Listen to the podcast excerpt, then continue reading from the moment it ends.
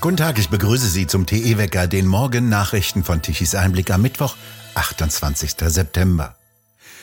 Robert Habeck, derzeit Bundeswirtschaftsminister, will zwei Kernkraftwerke für eine begrenzte Zeit weiterlaufen lassen.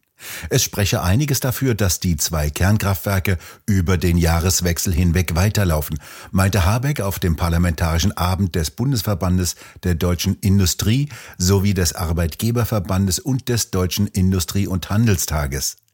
Die Begründung klingt originell. Roland Tichy, was sagt er denn jetzt? Er sagt, dass die französischen Kernkraftwerke wenig Strom liefern und deswegen muss man jetzt Deutsche anstellen. Das klingt natürlich gut für grüne Ohren. Kernkraftwerke sind irgendwie unzuverlässig, ist natürlich Käse. Man muss wissen, dass in Frankreich im Winter praktisch alle Wohnungen mit Kernenergie oder aus Kernenergie erzeugtem Strom beheizt werden. Das heißt, im Sommer äh, wartet man die Kernkraftwerke. Das hat sich diesmal wegen Corona auch verzögert. Im Winter gehen sie ans Netz und fahren äh, voll Last, um die Wohnungen zu wärmen. Ist das ein völlig geplantes Vorhaben in Frankreich? Die Frage ist, ob jemals französischer Atomstrom noch nach Deutschland fließt. Denn erstmal muss dort die Küche warm werden und dann kommen die Deutschen dran. Also das ist eine seltsame Begründung. Sie trifft nicht. Habeck sagt mal wieder die Unwahrheit. Es ist natürlich der Energiemangel Mangel, der Gasmangel. Die Koalition der Ampelparteien hat ja beschlossen, eigentlich sofort 30 Gaskraftwerke zu bauen, um die Energie in Deutschland aufrechtzuerhalten. Diese 30 Gaskraftwerke gibt es nicht und das Gas gibt es ja bekanntlich auch nicht. Also was wir erleben, ist eine totale Pleite der Ampel- und Merkel-Politik und jetzt sollen die Franzosen schuld sein. Was ist denn das für ein Verständnis von einem Industriestaat? Kernkraftwerke sind gewaltige Industrieanlagen, die kann man nicht eben mal, ach, äh, in zwei Monaten lassen wir sie noch ein paar Monate weiterlaufen oder eben auch nicht. Was ist denn das für ein Verständnis von einem Industrieland? Na gut, es ist natürlich die Folge einer Partei bei den Grünen und auch bei der SPD, in der kaum mehr jemand irgendwann äh, Lohnsteuer bezahlt hat oder einer, äh, einer einkommensteuerpflichtigen Tätigkeit nachgegangen ist, außer vielleicht als Fahrradkurier oder so etwas. Ähm, die kennen Wirtschaft nicht. Für die ist Wirtschaft ein großer Tauchsieder. Den schaltet man an und schaltet man aus. Oder vielleicht, wenn es ganz hoch kommt, so kompliziert wäre eine Waschmaschine mit Programm und so. Nein, was die nicht begreifen, das ist ja auch, warum die Kohlekraftwerke nicht funktionieren. Wenn man Kohlekraftwerke stilllegt, gibt es keine Kohle, die dort gelagert wird. Wenn es keine Kohle gibt, die gelagert wird, muss man sie mühsam von irgendwoher besorgen. Da wartet aber niemand drauf. Auch Bergbau Bauarbeiten sind äh, nur langfristig äh, zu machen. Und dann gibt es keine Schiffe, weil wenn keine Kohle transportiert werden soll, gibt es auch keine Schiffe mehr. Alles das sind Zusammenhänge, die jedem Menschen klar sind, einleuchten, aber bei der Qualität unserer Politiker natürlich verloren gegangen ist, für die Energie etwas ist, was aus der Steckdose oder aus dem Heizungsthermostat kommt und die, die vergessen haben, welche gewaltige Leistung da dahinter steckt. Und man muss ganz brutal sagen, welche gewaltige Leistung und welche gewaltige Maschinen- und Industriepark in Deutschland mutwillig vernichtet wurde dramatisch für ein Industrieland wie Deutschland. Ja, Deutschland hat an der Stelle wirklich ein Riesenproblem. Das erleben wir jetzt. Es gibt kein Gas mehr und dieses Getue mit den Kernkraftwerken. Es könnten ja auch sechs Kraftwerke rangehen. Sechs Kraftwerke wären in der Lage, äh, ähnlich schnell wieder aktiviert zu werden. Aber Kabik will bloß zwei. Er nähert sich der Wirklichkeit schrittweise. Und wir hätten sogar noch ein siebtes. Aber da hat Wilfried Kretschmann etwas ganz Intelligentes gemacht. Er hat den Kühlturm sprengen lassen. Der hat zwar nichts mit Atom zu tun, sondern nur mit heißem Wasser und kaltem, aber er hat ganz bewusst ein Kraftwerk sabotiert, zerstört, damit es in der Stunde der Not nur ja nicht ans Netz gehen kann. Roland Tichy, Dankeschön. Heute will der dänische Verteidigungsminister nach Brüssel reisen und mit NATO-Generalsekretär Stoltenberg über die Lecks in den beiden Gaspipelines Nord Stream 1 und 2 sprechen. Zwar herrscht immer noch keine Klarheit über die Ursache der Lecks, doch deutet immer mehr auf einen Sabotageakt hin. Wie bereits gestern im Wecker berichtet, meldeten die Betreiber einen Druckverlust in beiden Strängen der Nord Stream 1 Pipeline, bald darauf auch einen Druckverlust in der Pipeline Nord Stream 2. Das dänische Militär veröffentlichte gestern Nachmittag auf Twitter Aufnahmen aus der Luft, auf denen ein gewaltiger Blasenteppich auf der Ostsee zu sehen ist. Einer davon hat einen Durchmesser in der Größe von rund einem Kilometer. Der schwedische Seismologe Björn Lund sagte, es gebe keinen Zweifel, dass es sich um Sprengungen handele. Die Daten zeigten eindeutig, dass die Explosionen im Wasser und nicht im Gestein unter dem Meeresboden stattfanden. Laut Spiegel ging bereits vor Wochen ein Warnhinweis des US-Geheimdienstes CIA in Berlin ein. Die Vereinigten Staaten haben offenbar bereits im Sommer vor möglichen Anschlägen auf die Gaspipelines gewarnt. Der polnische Ministerpräsident Morawiecki sprach bereits von einem Sabotageakt, wobei die Details noch nicht bekannt seien.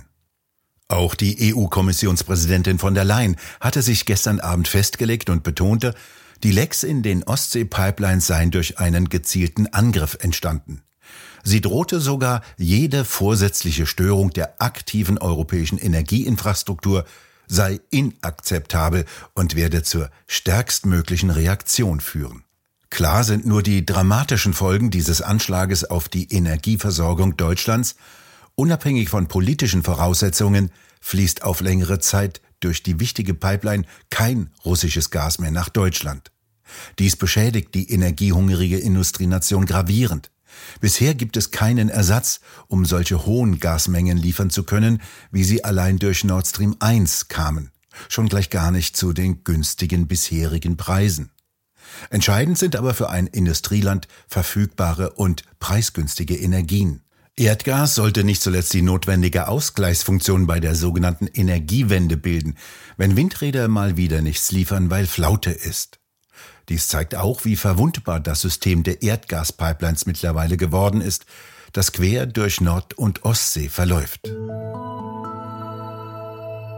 Bei der Abstimmung in der Ostukraine meldeten die Besatzungsbehörden am Dienstagabend Siege bei den Referenten.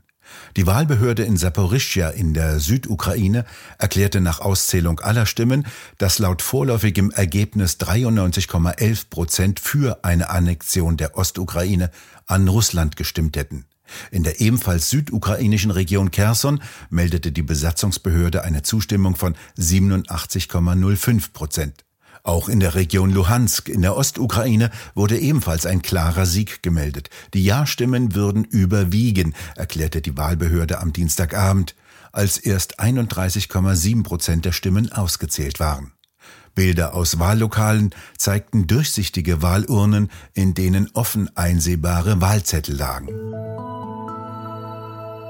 Im Iran greifen staatliche Truppen weiterhin brutal gegen Demonstranten durch. Auch in der Nacht zum Dienstag demonstrierten die Menschen und forderten Freiheit und riefen nieder mit dem Diktator. Irans Leinwand- und Sportstars, Prominente aus Kunst und Sport, stellten sich hinter die Demonstranten. Mindestens sechs Schauspieler, von denen einige herausragende Rollen in beliebten Fernsehserien spielen, schlossen sich den Protesten an.